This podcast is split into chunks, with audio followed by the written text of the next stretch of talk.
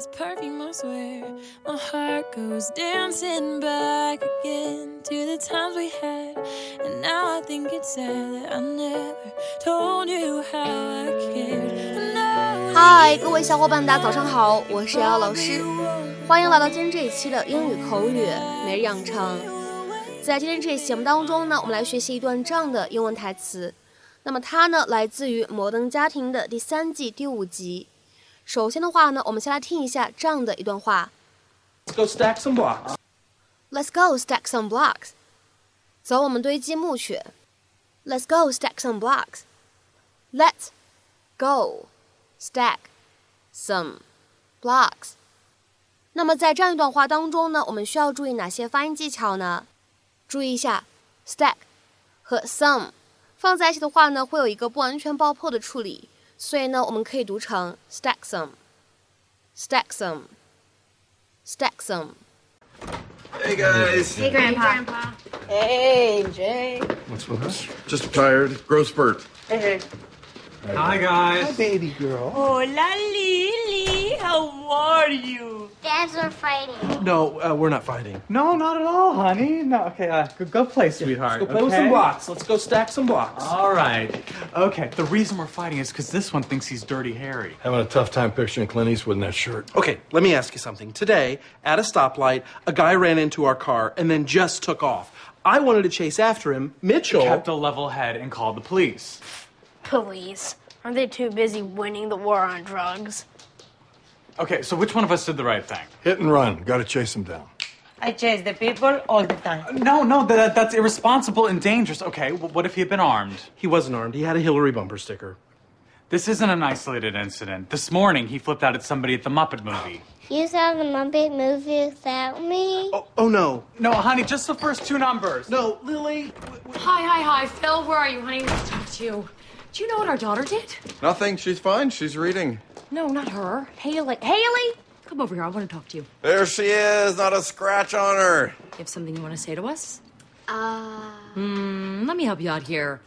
Fake IDs. What? Mm-hmm. Haley tried to get her and her friends some fake IDs. I wasn't going to use them for drinking. We just wanted to get into this club to see a band. She took a bunch of money from them and then she lost it. How much? $900. oh my god! It's Oh, not my fault. I gave money to this guy. He's the one who ripped us off. what happened to your face? Oh, I ran into a door. Mm. What happened to your face? Dad hit me. It was an accident. I was trying to open up a band aid.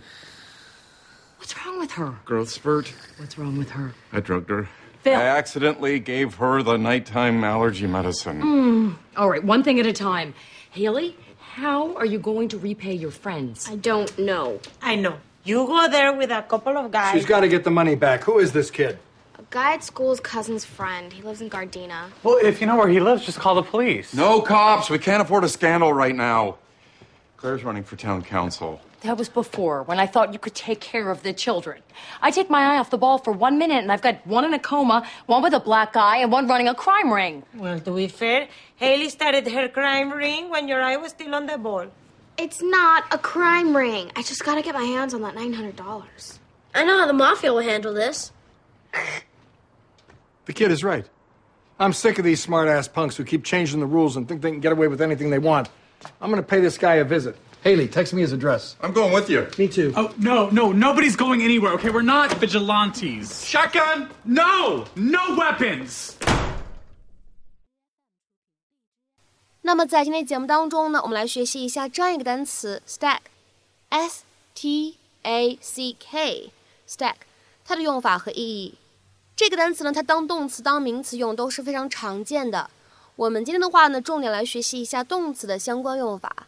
它的话呢，可以理解成为 to make things into a neat pile or to form a neat pile，使什么什么东西整齐的堆叠起来、摞起来。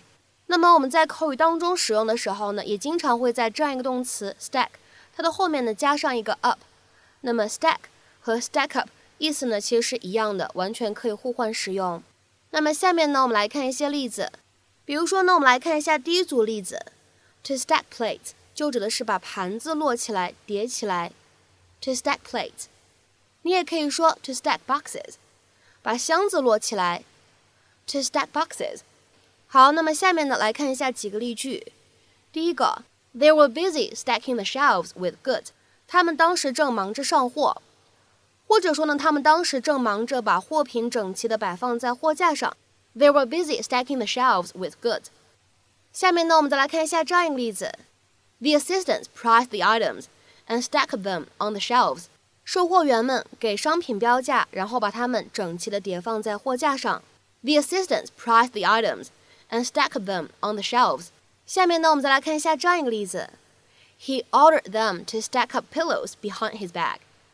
他要求他们摞几个枕头在自己的背后。He ordered them to stack up pillows behind his back。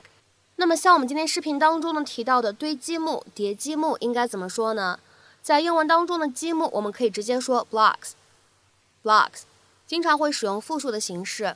那么堆积木怎么说呢？非常的简单，你可以说 stack the blocks，或者呢 stack some blocks，都是可以的。